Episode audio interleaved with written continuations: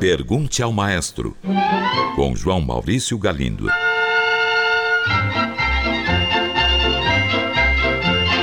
Olá, amigos. Um ouvinte pergunta de onde vem a palavra popurri e por que ela é aplicada à música. E também quer saber se existem popurris na música erudita. Caro ouvinte, popurri em francês quer dizer literalmente pote podre, mas de podre ele não tem nada, a palavra é utilizada para se referir àquele conhecido potinho com pétalas secas de diferentes tipos de flores, que espalham pela casa um perfume delicioso.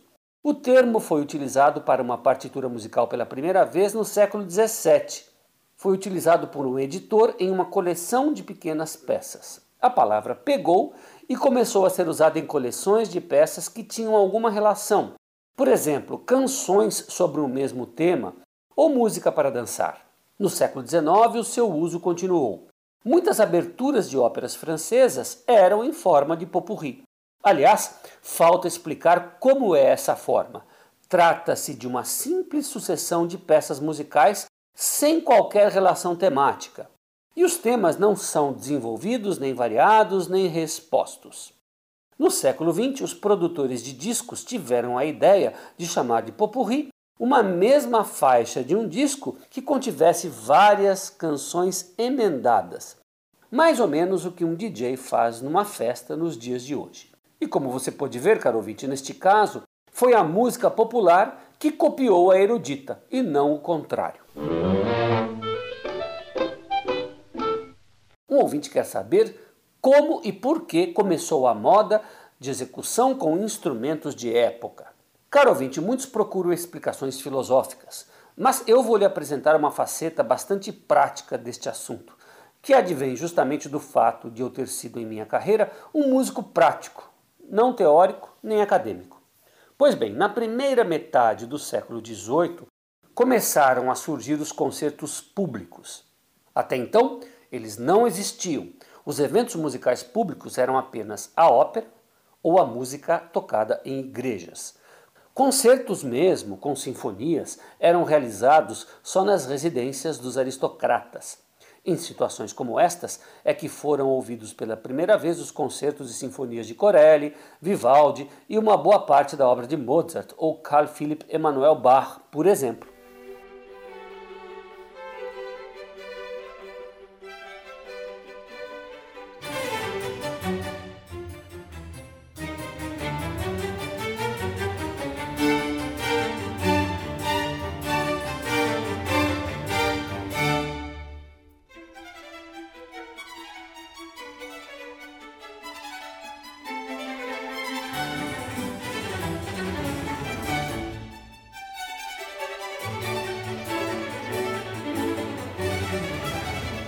Essas obras eram tocadas em salas não muito grandes, com pé direito alto e muita reverberação. Assim, uma pequena quantidade de instrumentos já enchia o ambiente de som. Contudo, quando os concertos passaram a ser feitos nos mesmos teatros onde eram montadas as óperas, um número maior de instrumentos teve de ser usado, e logo se notou que os instrumentos de cordas não tinham volume sonoro suficiente para esta nova situação. Alguns instrumentos de som muito delicados simplesmente caíram em desuso total, como toda a família das violas da gamba. Já os violinos, violas e violoncelos, para não serem igualmente abandonados, passaram por profundas modificações que aumentaram significativamente seu volume sonoro. Essas modificações não são facilmente perceptíveis a olho nu, ou seja, olhando para os instrumentos. Mas o fato é que os instrumentos de cordas com arco usados no tempo de Vivaldi, Haydn, Mozart e até Beethoven soavam muito diferente dos instrumentos usados hoje em dia. E a técnica de execução desses instrumentos também foi mudando. Por exemplo, o uso do vibrato contínuo só foi adotado a partir dos anos 20 e 30 do século 20. Essas transformações valem analogamente para os instrumentos de sopro e de percussão. Então, já na segunda metade do século XIX, muitos intérpretes e teóricos passaram a pesquisar os antigos tratados de técnica e de construção de instrumentos para tentar recriar a sonoridade originalmente ouvida por Haydn, Mozart, Beethoven, Vivaldi, etc. E foi assim que começou esta moda, como você disse. Eu vou recomendar dois livros muito interessantes a respeito. O primeiro chama-se Interpretação da Música, de autoria do musicólogo britânico Thurston Dart, editado em português pela Martins Fontes. E o segundo é O Discurso dos Sons, de Nicolaus Harnoncourt, editado em português pela Zahar. Eles provavelmente estão esgotados, mas pesquisando na internet talvez seja possível encontrá-los. Um ouvinte pergunta: é verdade que Chopin era um orquestrador precário? Caro ouvinte, sim, é verdade. Hector Berlioz, compositor contemporâneo de Chopin e ele mesmo um grande orquestrador, referiu-se de maneira bem dura às habilidades do seu colega, dizendo que a parte de orquestra dos concertos para piano de Chopin não era mais que um acompanhamento frio e quase inútil.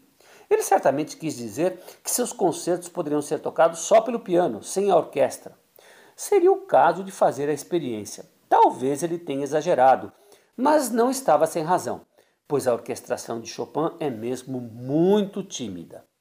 Tanto que a célebre pianista Marguerite Long pediu ao compositor André Messager para que reorquestrasse o segundo concerto de Chopin.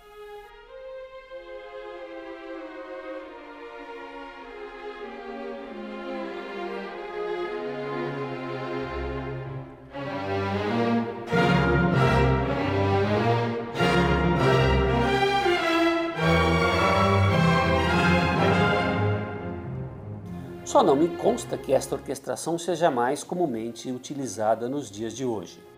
Chopin realmente não se interessava por nada mais que o piano. Utilizou a orquestra em seus dois concertos, em outras quatro pequenas peças e só. Nunca escreveu uma sinfonia ou um poema sinfônico, nem mesmo uma pequena peça só para orquestra. Além do grande número de obras para piano solo que todos conhecem, escreveu algumas peças camerísticas usando o violoncelo e algumas canções. Isso é tudo. Mas não altera em nada, em minha opinião, a posição que Chopin ocupa na história como um dos maiores compositores de todos os tempos. Um ouvinte conta que quando era criança ouvia com frequência uma peça chamada Poema de Fibes.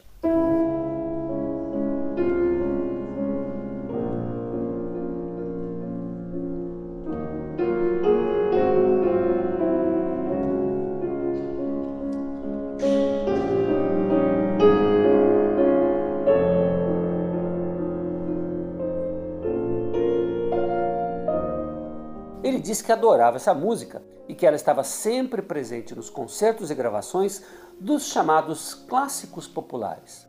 E completa dizendo que nunca ouviu nenhuma outra obra deste compositor. Ele então pergunta: quem foi Fibis? Quando viveu? Qual era a sua nacionalidade? E o que mais ele compôs? Caro ouvinte, o seu nome completo era Antonin Václav Zdeněk Fibis. Ele era tcheco e viveu entre 1850 e 1900. Foi, portanto, um compositor do período romântico. Estudou em Praga e em Leipzig, na Alemanha. Viveu e trabalhou na França, na República Tcheca e na Rússia, onde foi maestro do coro da Igreja Ortodoxa daquele país. Nos últimos anos de vida, apenas deu aulas e compôs.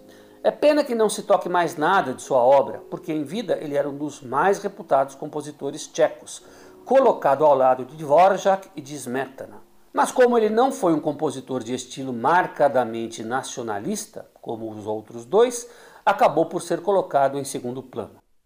Compôs cerca de 200 canções, sete óperas, muita música de câmara, três sinfonias de altíssimo nível, aberturas de concerto e poemas sinfônicos.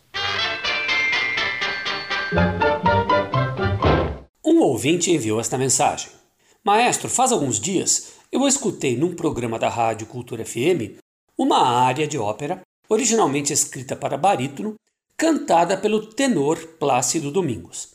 Eu fiquei muito surpreso, pois eu já havia escutado muitas vezes esta mesma área, sempre cantada por barítonos. Eu também sei que os cenários e os figurinos podem variar muito entre diferentes montagens de uma mesma ópera. O que eu não sabia é que até mesmo as vozes podem mudar. Neste exemplo de barítono para tenor. Então eu pergunto: escutar o Plácido Domingos cantar esta área foi apenas um evento comercial isolado? Ou de fato é possível que isto tenha ocorrido durante a apresentação da ópera completa? Di Provenza porti cancello, alla porti cancello, di Provenza il suo. Caro ouvinte, eu não sei se esta gravação em particular aconteceu durante uma gravação da ópera completa. Mas o que eu posso lhe dizer é que existe sim muita liberdade em montagens de óperas, e sempre foi assim. Aliás, no passado essa liberdade era ainda maior do que a de hoje.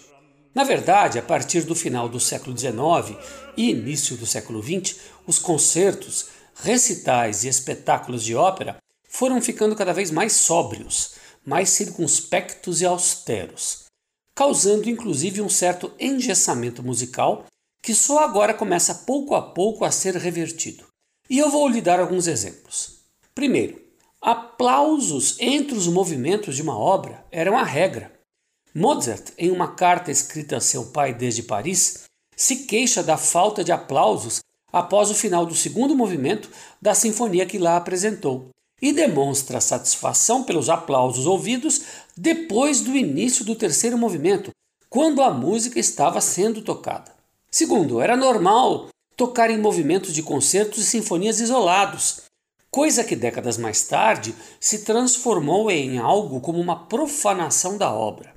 Os programas eram muitas vezes verdadeiras saladas, como movimentos isolados de sinfonias e concertos sendo mesclados com áreas de ópera e movimentos de quartetos e quintetos de cordas. Artistas como Liszt e Paganini não eram lá muito sóbrios, pelo contrário, eram cultuados como se fossem artistas pop de hoje, com comportamento de plateia semelhante. Na ópera e no balé, então, a coisa era ainda mais gritante. Quando uma obra ia ser montada, era comum que fossem feitos cortes na música original e que outras áreas e danças de outros compositores fossem introduzidos para agradar o gosto dos maestros, cantores e bailarinas. Então, um tenor cantar uma área de barítono ou vice-versa seria algo, em princípio, plenamente possível, dependendo da extensão vocal do cantor e da tessitura da música. Isso poderia ser feito sem problemas, no máximo, fazendo-se uma transcrição da partitura para um ou meio tom mais grave ou mais agudo. É isso aí, espero ter respondido. Um grande abraço e até o próximo programa. Pergunte ao Maestro. Envie sua pergunta para o e-mail pergunte@culturafm.com.br ou pelo telefone 2182 3222. Cultura FM de São Paulo.